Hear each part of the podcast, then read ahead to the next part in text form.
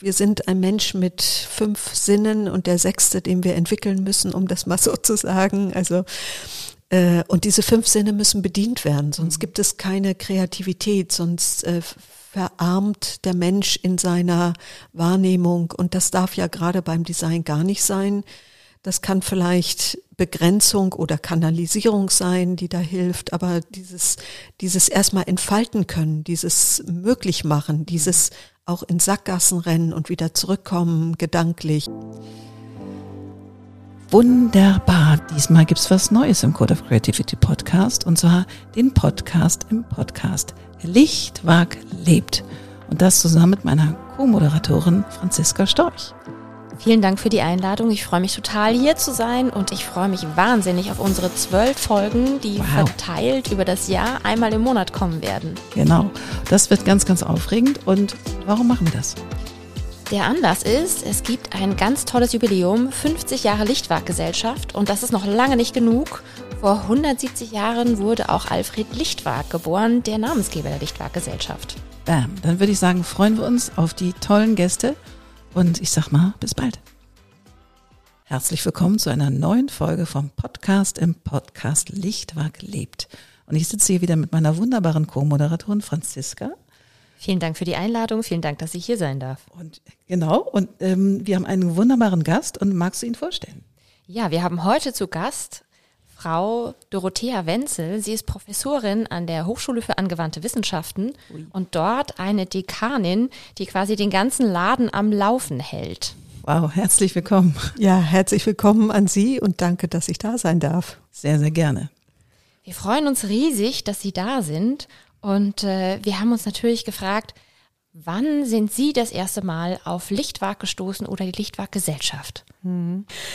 Ich glaube, das liegt ein paar Jahrchen zurück. Also ich hatte einen Kollegen, er ist Illustrator, heißt Professor Klaus Waschk und äh, er hat mich darauf aufmerksam gemacht. Damals waren wir noch Fachbereich Gestaltung, ich war Professorin und er wollte mir das Thema Lichtwag, Lichtwag-Gesellschaft näher bringen und sagte, wir haben da ein tolles Projekt, haben Sie nicht Lust, da mal ein bisschen mit einzusteigen und sich damit zu befassen?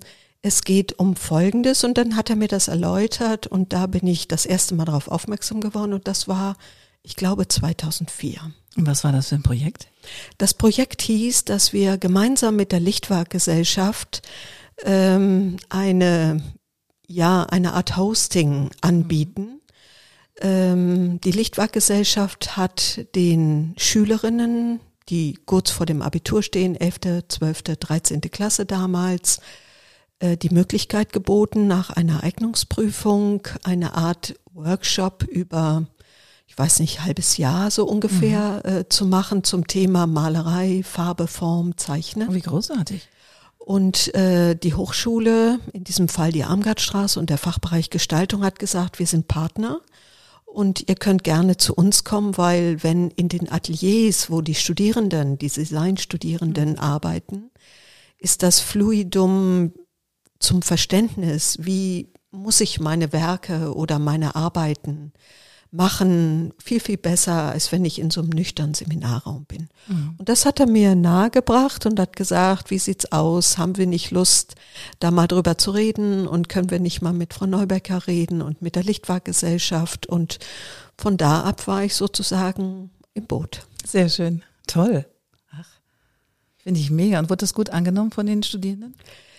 Ja, die Studierenden, die haben gar nicht so viel davon mitbekommen. Mhm. Aber die Schülerinnen und mhm. Schüler, die fanden das toll, weil sie plötzlich an einen Ort kamen, der, ich will jetzt nicht sagen Sehnsuchtsort, das wäre viel, viel zu hoch gegriffen. Aber es ist ein Ort, aus deren Sicht ich könnte mir vorstellen, dass ich dort hingehe zum Studieren oder mhm. ich könnte mir vorstellen, dass ich mal diese Ausbildung oder in diese Richtung mich bewege.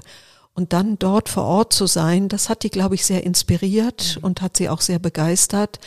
Und ähm, wir haben keine Mischung gemacht zwischen Studierenden und mhm. den Schülerinnen, ah, okay. weil das ähm, eine zu schwierige Situation geworden wäre. Aber die haben im Prinzip unsere Gastfreundschaft dort äh, genutzt mhm. und sind natürlich mit Studenten und Studierenden und äh, allen dort in Berührung gekommen auf dem Flur und durch die Arbeiten und äh, durch ähnliche Kontakte. Aber es war eben keine offizielle Verknüpfung, weil mhm. das wäre aufgrund curricularer Prüfungsordnungssituationen einfach zu kompliziert mhm. geworden. Aber ich muss noch mal unterbrechen in dahingehend, das ist ein Sehnsuchtsort.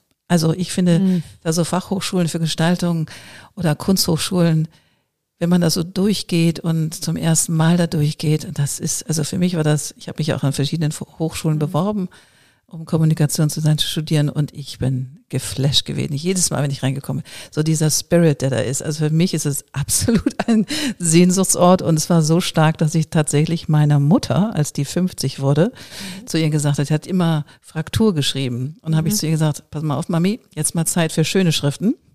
Und sagt sie, wie? Ja, es gibt einen Kontaktstudiengang für Erwachsene an der Fachhochschule in der Amgartstraße. Und dann melde ich dich jetzt an, ob du willst oder nicht. Die musst du unterschreiben. Und dann hat sie tatsächlich bei Professor Anders ähm, vier Jahre lang in, am Abend sagt sie, aber wenn ich fossil da ankomme mit meinen 50, sagt Mami, das sind alles Fossile, das ist gar nicht schlimm. Und sie hat es geliebt. Also das war wirklich toll. Und sie hat Herrn Anders wirklich, es war ihr Held. Ich das fand ihn auch großartig. Also toller Professor. Ich habe ihn persönlich nicht kennengelernt. Mhm. Ich habe seinen Nachfolger kennengelernt, Professor Veljevic. Mhm. Und ähm, ich weiß, auch er hatte viele Fans mhm. und begeisterte Menschen, nicht nur im Rahmen der Studenten, also zwischen 20, 25 oder 30, sondern auch sehr, sehr viel älter. Und es gab bei uns auch immer Kurse, die im Rahmen von Pentiment angeboten wurden.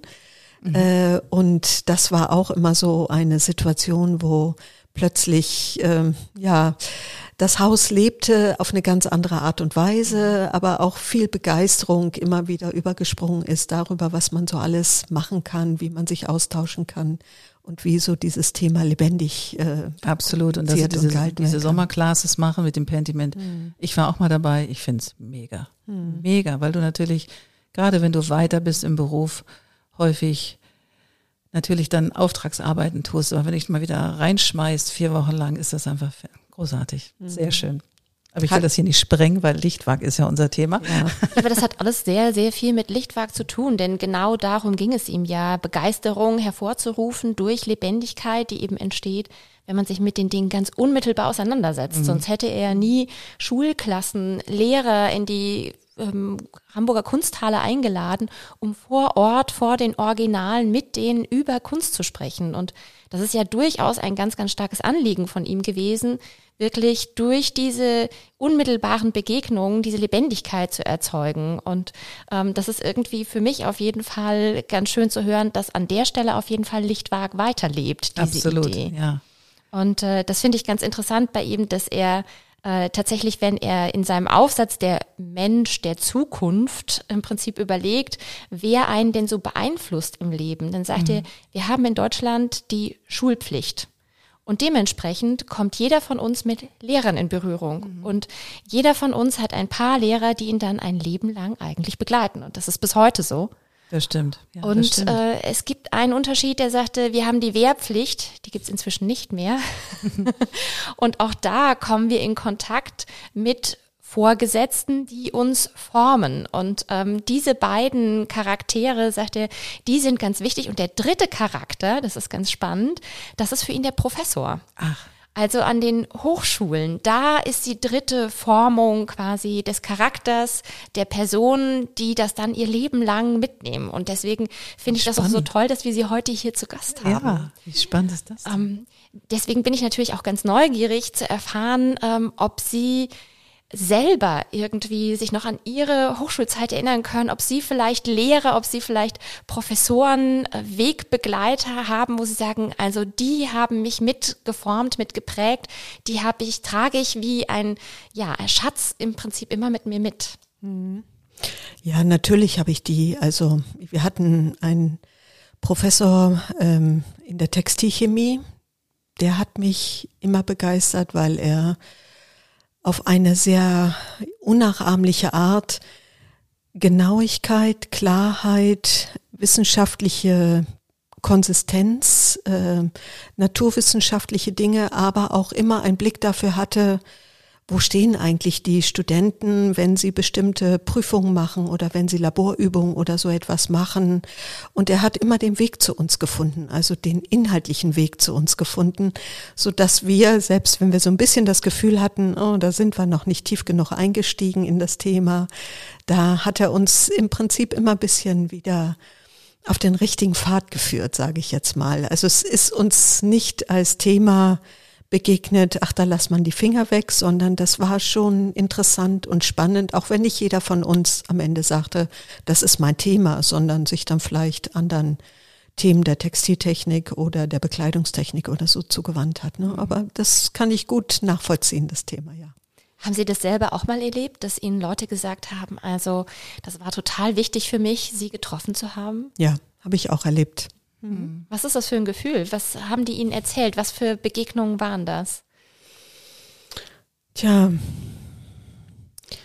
kann ich gar nicht so genau sagen. Also äh, manchmal ist es ein Zufall.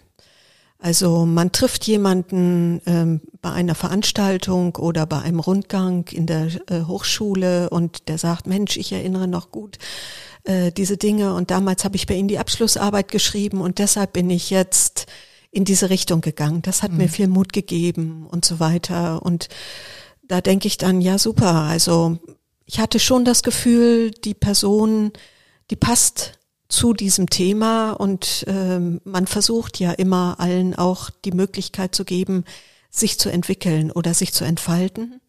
Und wenn das dann so auf guten Boden trifft und auch sich entwickelt und die dann etwas mehr daraus machen und nach Jahren noch sagen, es gab wohl diesen kleinen Ursprung an der Stelle, ja, das macht einen stolz. Mhm, das glaube ich.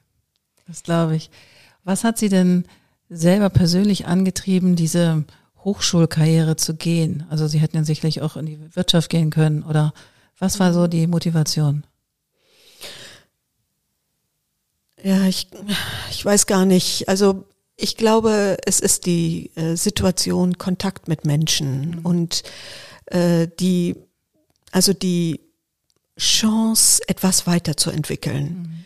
Und zwar nicht, weil man es selber tut und weil man am Schreibtisch sitzt und begeistert ist, irgendwelche Formeln zu lösen oder so etwas, sondern weil man in der Interaktion mit dem Menschen, mit Ideen auf die nächste Idee, auf die nächste Fortentwicklung, auf die Realisierung und so weiter kommt. Und damit ist das wie so ein Ball, den man immer am Laufen hält. Ja, es ist eine Co-Creation, ja? nicht? Im Sinne von, mhm. da, die mhm. gestalten zusammen weiter und genau. entwickeln sich ja auch weiter. Auch ja. Sie als Dekane oder Professorin entwickeln sich ja auch mit den Studenten weiter, Absolut. weil die bringen ja neue mhm. Dinge rein, mhm. die sie vielleicht gar nicht auf dem Schirm haben aufgrund ihrer Entwicklung, sondern hey, da kommt was Neues.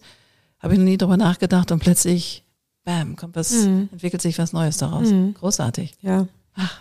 Ja, es ist dieses, ähm, dieses Überraschende, was mhm. da auch bei uns ist in dem Beruf. Man, man hat einen Plan, aber der Plan ist nicht äh, unbedingt einer, den man zu 100 Prozent immer umsetzt, weil irgendwas dazwischen kommt und man freut sich über diese Impulse, die den Plan verbessern oder nochmal in eine andere Richtung geben und so weiter. Mhm. Das, glaube ich, ist so meine Motivation. Toll.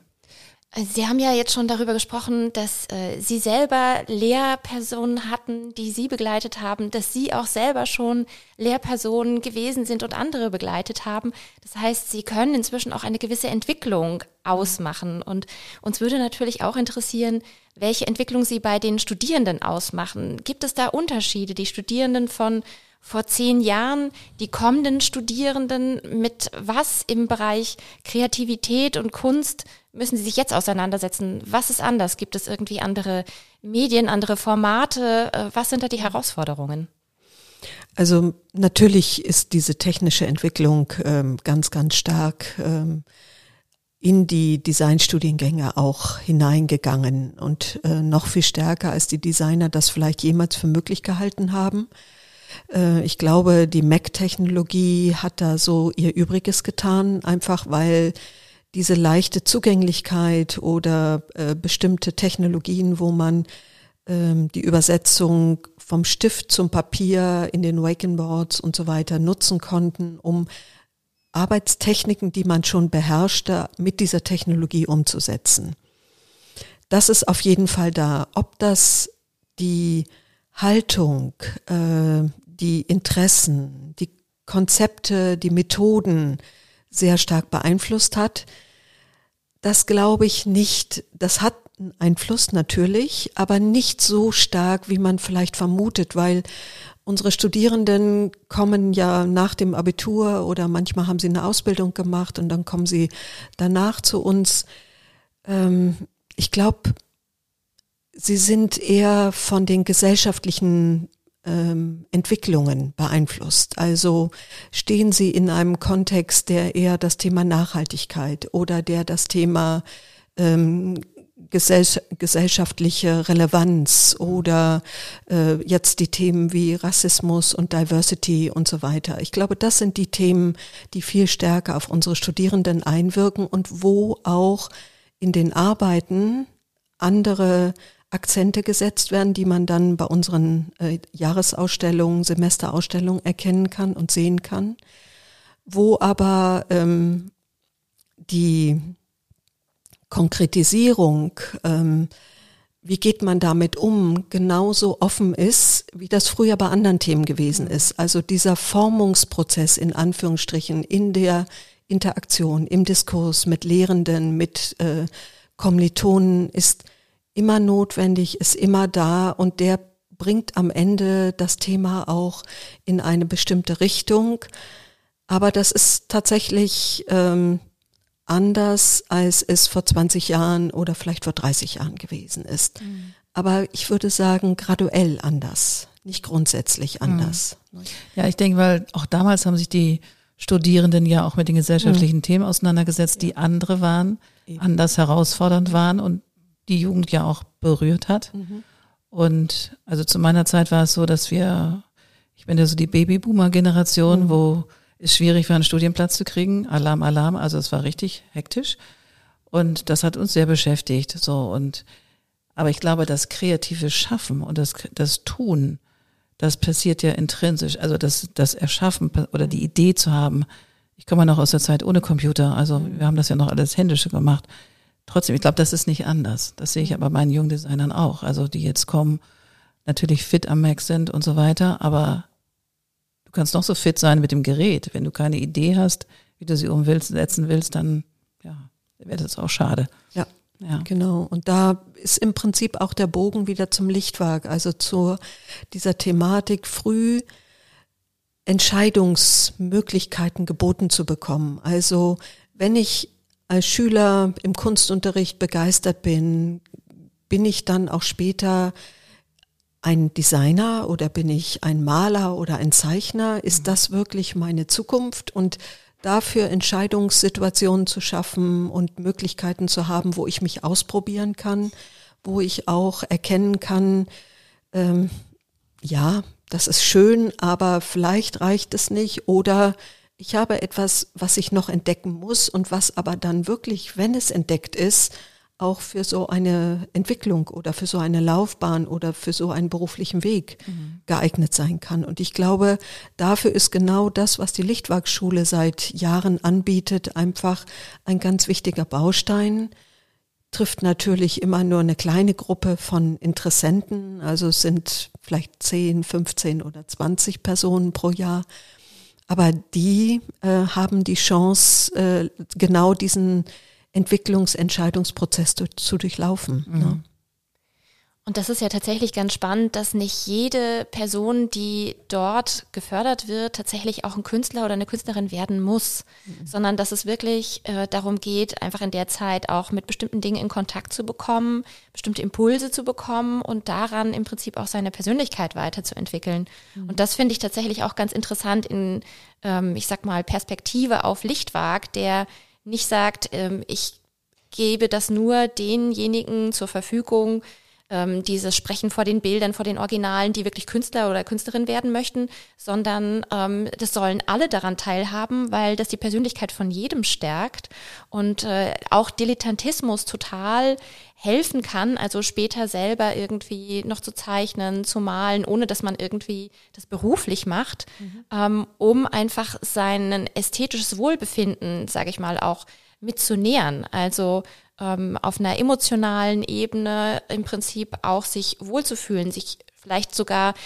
zu trauen, schön einzurichten, sich zu trauen, irgendwie was anzuziehen, was vielleicht nicht ganz 0815 ist, aber eben trotzdem irgendwie zueinander passt. Also er sagt das so schön, dass man in Deutschland zu seiner Zeit total, ähm, ich sag mal, ästhetisch ungebildet sein kann und das ist den Menschen total egal. Und eigentlich in Frankreich und Großbritannien vergleicht er das so schön, da sind die Menschen nicht nur ästhetisch gebildet, sondern sie leben das auch. Und ähm, sie umgeben sich mit Gemälden und äh, sie ziehen sich schicke Sachen an und sie richten sich interessant ein. Und das gehört für ihn irgendwie alles zusammen. Und deswegen finde ich das auch so schön, dass wir hier in dem Podcast Code of Creativity zu Besuch sein dürfen, weil das alles ein Universum ist. Das sind ja nicht getrennte Bereiche. Und ähm, das, da agree ich total, weil selbst wenn die Kinder, die in dieser Lichtwerkschule sind, keine Künstler werden, aber sie entwickeln ein kreatives Gefühl. Das, das kannst du ja auch in Mathematik, das kannst du in all, du, wir brauchen Kreativität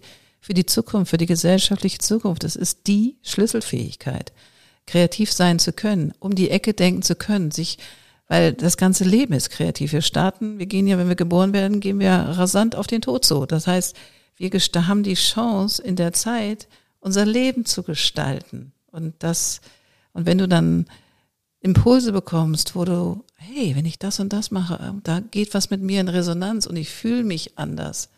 Selbst wenn du kein Künstler wirst am Ende, wurscht, völlig egal. Aber du hast einen, hast einen anderen, ja, du hast eine andere Toolbox in der Hand, um zu gucken, okay, damals, als ich da und dort war. Ich hatte zum Beispiel einen Grundschullehrer, wirklich erste, zweite, dritte Klasse, der hat mit Buchstaben an die Tafel gemalt, wie man Hello schreiben kann. Kleines H, L, A, O, L, L. Und das wird immer größer. Ich habe das an die Tafel gesehen. Wahnsinn, was man mit Schrift ausdrücken kann. Nämlich einen Ton, den man nicht hört. Aber durch die Typografie sieht man das war so simpel, wie es in der ersten Klasse ist, aber es hat mich nachhaltig bis heute, schon ein bisschen her, ähm, beeindruckt. So, und der war, war ein wahnsinns toller alter Grundschullehrer, der mit uns dann auch in Rente gegangen ist, als wir dann weitergeführt sind, weiterführenden Schule waren. Aber ganz, ganz toll. Ja, ich glaube, das macht Hochschule äh, auch aus, dass diese Interaktionen möglich sind, diese Zufälle, also nicht dieses geplante, durchgeführte, absolvierte, sondern diese Zufälle der Interaktion, des Gesprächs und man immer nicht weiß, wann habe ich jetzt die Chance, äh, etwas Neues, Innovatives, Kreatives, äh, so eine Art Aha-Effekt oder so mhm. zu erhalten. Und deshalb ist das Corona-Thema mit, wann können wir wieder zurück in Präsenz, was wir jetzt im Wintersemester gemacht haben. Und sie guckt nur in wirklich tolle, begeisterte Augen und Gesichter, die sagten, endlich wieder zurück, endlich wieder mhm. vor Ort etwas tun, mit dem anderen reden und nicht immer die Mattscheibe dazwischen. Ja, klar, kann ich total ja. nachvollziehen.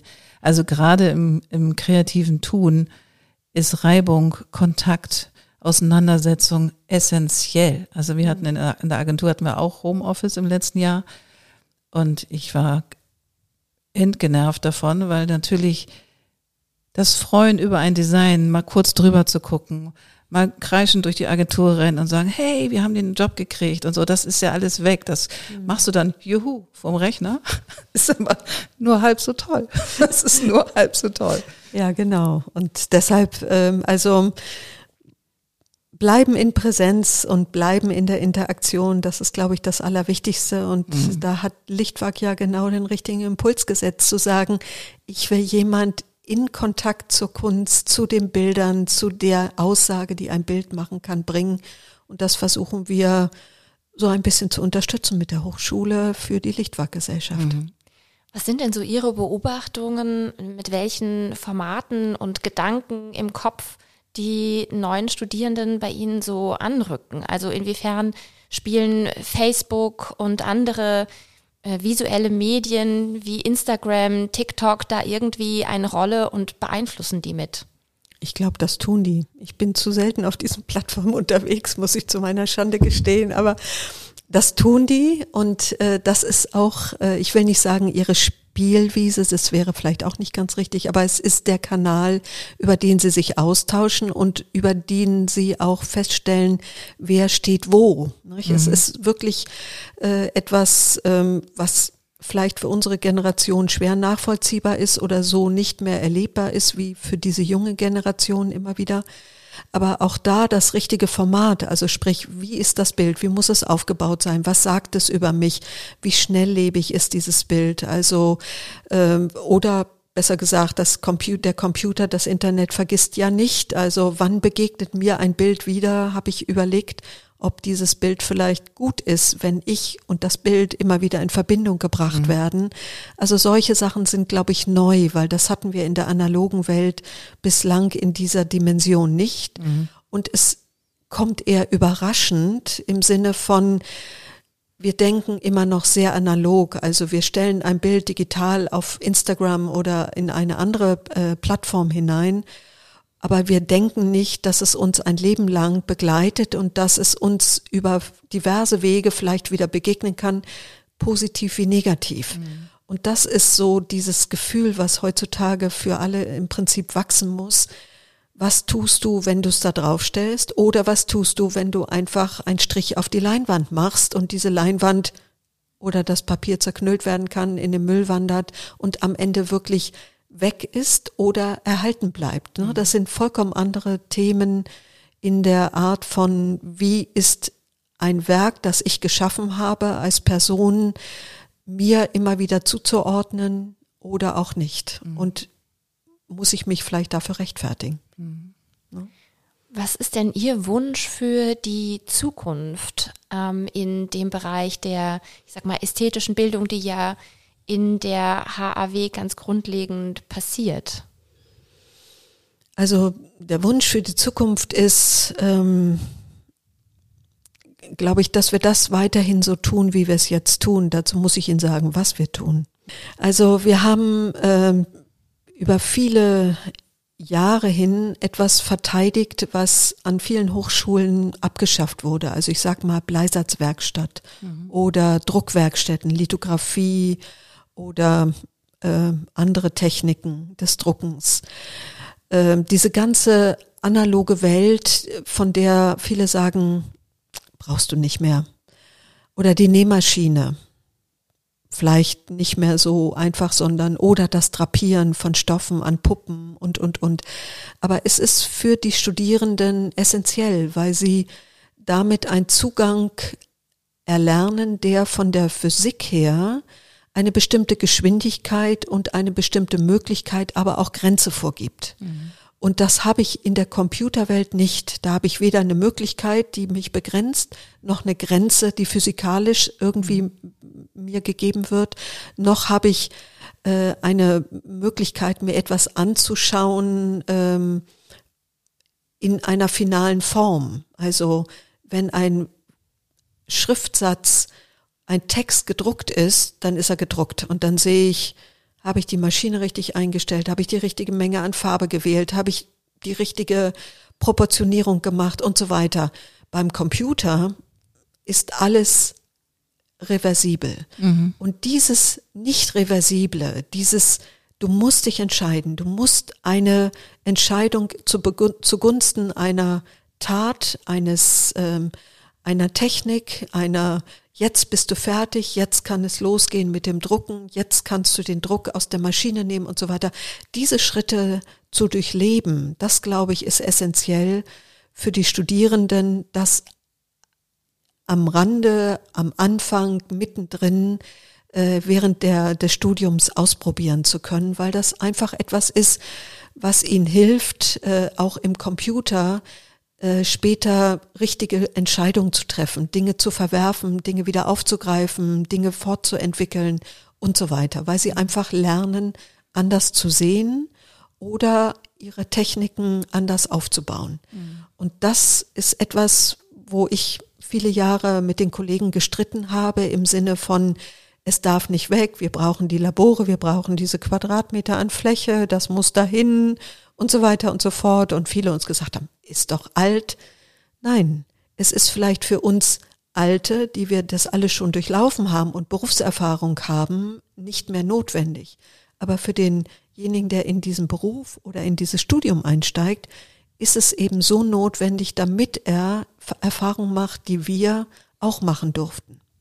Es ist wie so eine Art Entwicklungsschritt, in dem man im wortwörtlichen Sinne begreift. Ja. Genau, genau, genau, genau. Und das ist, das ist etwas und unsere Haltung, sage ich jetzt mal so, zu dieser traditionellen Technik wird jetzt von anderen Hochschulen wieder aufgegriffen, die mhm. wieder anfangen, oh, ich glaube, wir brauchen auch noch so ein Labor. Mhm. Ich finde es super. Ich finde es super, dass Sie dafür losgegangen sind und da den, die Fahne eingesteckt haben, weil ich teile das total. Ich habe auch mal einen Siebdruckkurs für mich nochmal vor mhm. zwei, drei Jahren gemacht, weil ich einfach mal wieder dieses ich mache das jetzt so und das ist fertig. Ich war da im Siebdruckrausch. Also ich mhm. habe, ich habe T-Shirts bedruckt, ich habe alles Mögliche bedruckt und ich fand es so begreifbar im wahrsten Sinne. Es ist mhm. auch viel Arbeit mit dem die Siebe waschen und äh, hast du nicht gesehen. Also es ist eben nicht ja. einfach auf einem Doppelklick fertig, mhm. sondern aber dann hast du auch ein ein Objekt, was riecht, was anders ist, was nicht nur aus dem Drucker kommt, sondern was du einfach anders begreifen kannst. Mhm. Und was ich total toll an ihrer Haltung finde, ist in der Tat dieses, ähm, du musst dich entscheiden. Es gibt eben nicht 95 Klicks wieder zurück, sondern das machst du jetzt und dann ist es ein Ergebnis. Und dann lebst du damit oder machst es neu. Mhm. Und genau. mit der Erfahrung, okay, ha, dammig, habe zu wenig Farbe genommen oder die Presse war nicht stark genug oder was auch immer. Mhm. Oder ich habe mit dem Rakel vom Sieb nicht doll genug durchgezogen. Weißt, what the hein? Es kann ja tausend Dinge passieren. Mhm. Aber so passiert das Leben eben auch. Ne? Da ist kein Doppelklick und das Leben ist auch, hat auch kein Radiergummi, sondern du kannst einfach das wirklich tatsächlich begreifen. Das finde ich wunderschön. Mhm. Ja, das ist äh, etwas, was die Studierenden uns auch danken. Mhm, das glaube ich was die Kollegen manchmal ähm, überfordert, weil einfach so, so ein großer Run auf diese Labore auch ist. Mhm.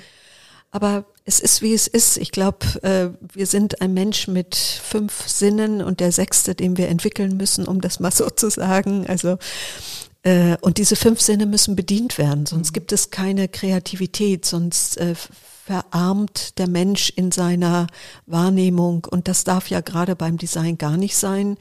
Das kann vielleicht Begrenzung oder Kanalisierung sein, die da hilft, aber dieses, dieses erstmal entfalten können, dieses möglich machen, dieses auch in Sackgassen rennen und wieder zurückkommen, gedanklich oder tätigkeitsmäßig, dass man feststellt, oh, ist nichts geworden, ab in die Mülltonne oder so. Mhm. Das ist das, was, was äh, sozusagen ein Studium darstellt mhm. und ein Designstudium allemal. Wundervoll. Ja, wir sind ähm, am Ende des Podcasts. Vielen, vielen Dank, Frau Wenzel, dass Sie hier waren. Vielen Dank an Franziska. Ich freue mich schon auf die nächste Folge. Es ist immer wieder spannend mit ganz tollen Gästen und ich finde es auch super, dass wir das zu dritt machen, weil mhm. wir einfach ganz unterschiedliche Impulse jedes Mal in dem Gespräch haben. Dadurch. Absolut. Das ist eine ganz tolle neue Erfahrung und wir danken von Herzen.